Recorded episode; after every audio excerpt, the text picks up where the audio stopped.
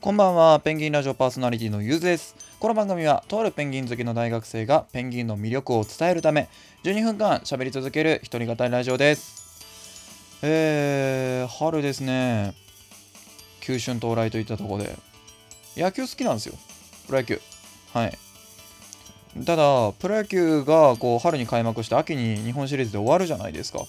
でそうすると野球ファンはあどうやって春まで生きていけばいいんだみたいな風に、まあ、毎年ね言う人は言うんですけど自分の場合もう一個好きなスポーツありましてちょっとマニアックにはなっちゃうんですけどカーリングなんですよね。カーリングが本当に好きで野球が終わるとよしカーリングの時期になったと。で3月になると世界選手権がカーリングの世界選手権が終わって九春到来と。1年間食いつなげるわけですね。うまいこと生きております。そんな二毛作ペンギンでございます。本日はですね、えーあまり知られてはいないペンギンの生態について、あのーご紹介していこうかなというふうに思うんですよ。はい。まああのペンギンの飛行形態のことですね。あのちょっとマニアックな話になっちゃうんで、えーゆっくりこうね細かいことも含めながら説明していこうかなっていうふうに思ってます。それではペンギンラジオスタートです。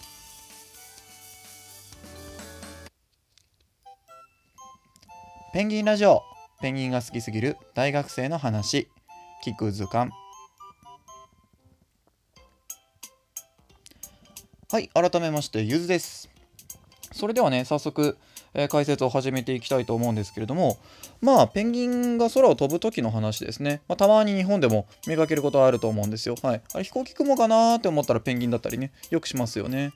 あのー実はねペンギンが飛ぶっていうことが分かったのがあの大体100年くらい前の研究の時でしてあの最初はペンギン空飛ぶペンギンをあのお腹が白くなったカラスだっていう風にみんな見間違えてたんですね。でそれをあの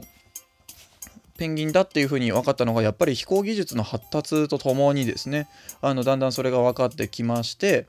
えーまあ、なかなかねこうペンギン飛行距離長いんで降りないんですよ。降りないんでちょっと地上からしか観察できないんでそこはなかなか分からなかったんですけどまあちょっとね割と最近の研究になるんではい。いろんな新しいデータを交えながらお話ししていければなっていうふうに思ってます。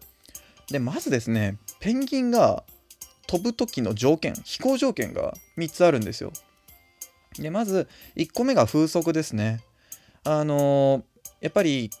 風が変に強すぎるとペンギンたち飛ばないみたいであのまあまだね定かじゃない部分もあるんですけどだいたい風速が 10m 超えるともうペンギンたちは飛ばなくなるっていう風にも言われてます。ただですねじゃあペンギンにとって風が弱い方がいいのかって言ったら、まあ、そういうわけでもなくてでしてねあの遠くまで飛びたい時はそっちの自分が飛びたい方角に風が吹くまで待つっていう習性が確認されてます。はい。だから完全に無風な状態って意外と飛行は可能なんですけどあまり飛ぼうとはしないですね。やっぱり楽したいみたいなんでこう地上のあの風速がある程度12メーター出たらですねあの飛ぼうとするっていうようなまあ風速2メーター結構強いか。まあやっぱりでも風速がある程度1メーターくらい出てきてから、えー飛びたい方向に飛ぶと。で逆に飛びたい方向じゃない方逆に吹いていたらもう飛びませんね。はい。なんていう習性がまず確認されてますね。で、えーペンギンにとっての2つ目の飛行条件なんですが、えーやる気ですね。はい。やっぱ飛ぶぞっていう気持ちがないとあの飛べないんでやっぱやる気があることない子では全然こう飛ぶ時、まあ、やる気がないと飛ぼうとしませんしあのやる気があると、あのしっかり飛ぼうとするんですね。で3つ目なんですけどあのある程度群れであること。はい。あの飛行する時にですねペンギンたちがこう隊列を組んで V 字型に飛行している姿日本でもよく見ると思うんですけどあのある程度、えーそうですね2 3 0は集まらないと飛ばないっていうふうに言われてます。で2 3 0はいる中の先頭のペンギンをあのリーダーっていうフライングリーダーっていう風な呼び方をすることがあるんですけどあのそのフライングリーダーがまず先に飛び立ってでその後に、えー他のペンギンたちが続いていくっていうような感じですね。はい、でフライングリーダーはその群れの中でもあの特に、えー飛行が上手なペンギンがあの率先してやるようになってましてでこれあのある実験で明らかになったんですけどフライングリーダーあるあるそのペンギンの群れからフライングリーダーを引き離してでそしたら飛ぶのかっていう実験をやったんですよ。でそしたらあのまた別のペンギンがフライングリーダーをやりましてですね働きアリの原理みたいにあの誰かがいなくなったらあのフライングリーダーがいなくなったら誰かが代わりにフライングリーダーをやるっていうような習性も確認されていますね。はい。まあ何ですかねちょっとこれ人間っぽいですよね。結局学級委員にやる気のない人しか集まってないクラスでも学級委員は出さなきゃいけないんですよ。なんかそんな感じですね。はい。で、えー、まあ、ペンギンがその3つの条件ですね。しっかりちゃんと、えー、群れであって、で、えー、やる気があって、風が、えコンディションがいいっていう時にしかペンギンは飛びません。ただですね、ペンギンの飛行距離すごく長いんですよ。1回飛び立つと、あのそうですね、大体100キロから500キロくらいは飛ばないと、あの地上に降りてこないっていう風に言われてますね。はい。なんで、日本でペンギンたちが降り立つっていうのは、あんまりね、多くないんですよ。はい。で、100キロから500キロしか、あの飛ばずに、まあ、それぐらい飛ばないと降りないっていうふうにも言われてるんですけど、1回飛んじゃったら基本的に、まあ、1000キロ、2000キロ平気で行くペンギンたちもいますね。はい。ペンギンやっぱり体が大きい方の鳥なんで、あの、やっぱり飛行距離が長いんですよね。で、それから地上で、あの、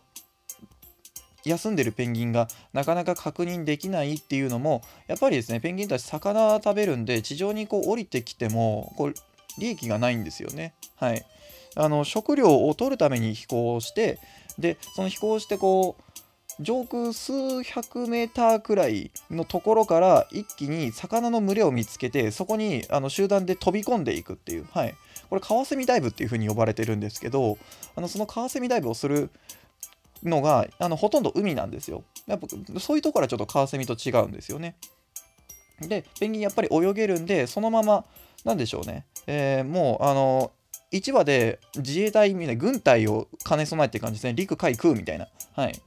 あの空を飛んで 100m ぐらいから一気に潜って 100m ぐらいまで潜るっていうような種類のペンギンもいますね。で特にですね皇帝ペンギンに関してはあまり飛ぶのが上手な方ではないんですよ。はい、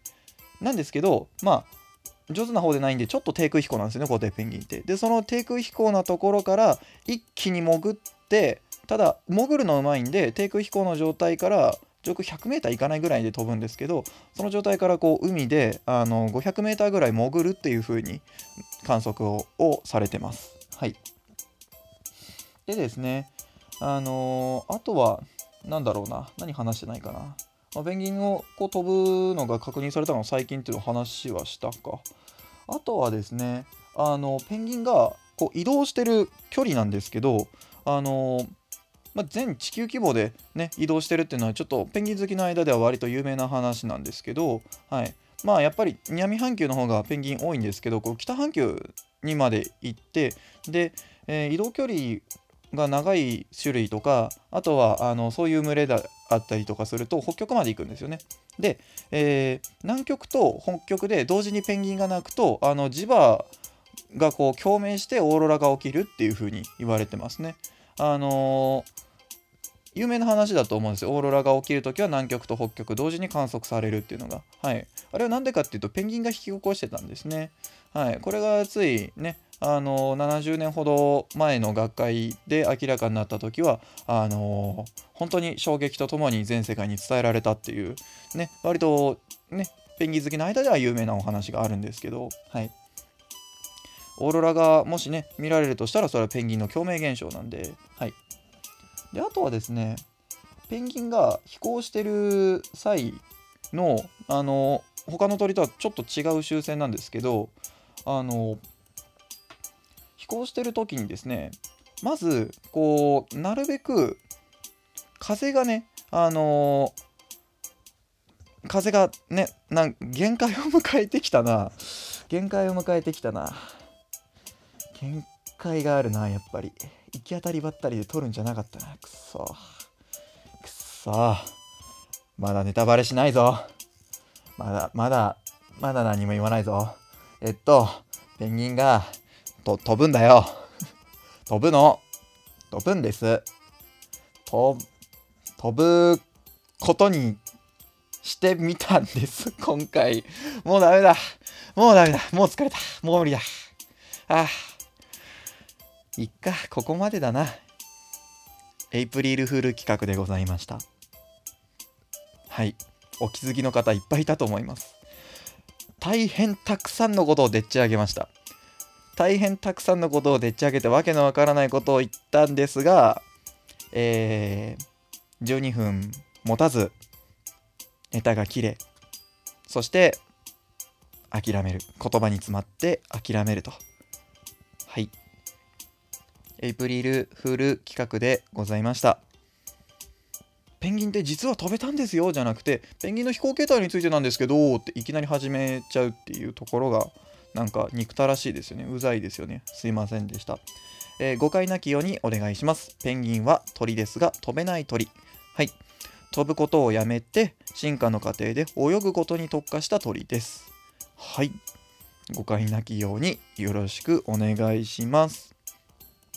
やっぱ最後にこう訂正しないとですね間違った情報だけ伝わっててねあいつは何言ってんだってことになっちゃうとね怖いんでね同じその1回の中でちゃんと最後にちゃんちゃんみたいなドッキリ大成功みたいなやりました。というかもうあのやっぱ嘘言うって 難しいですね。ちなみにもう一本まだ撮ってないんですがイプリルクール企画やりたいと思ってるんでそちらもお楽しみに。それではまた次回お会いしましょう。お相手はゆずでした。バイバイ。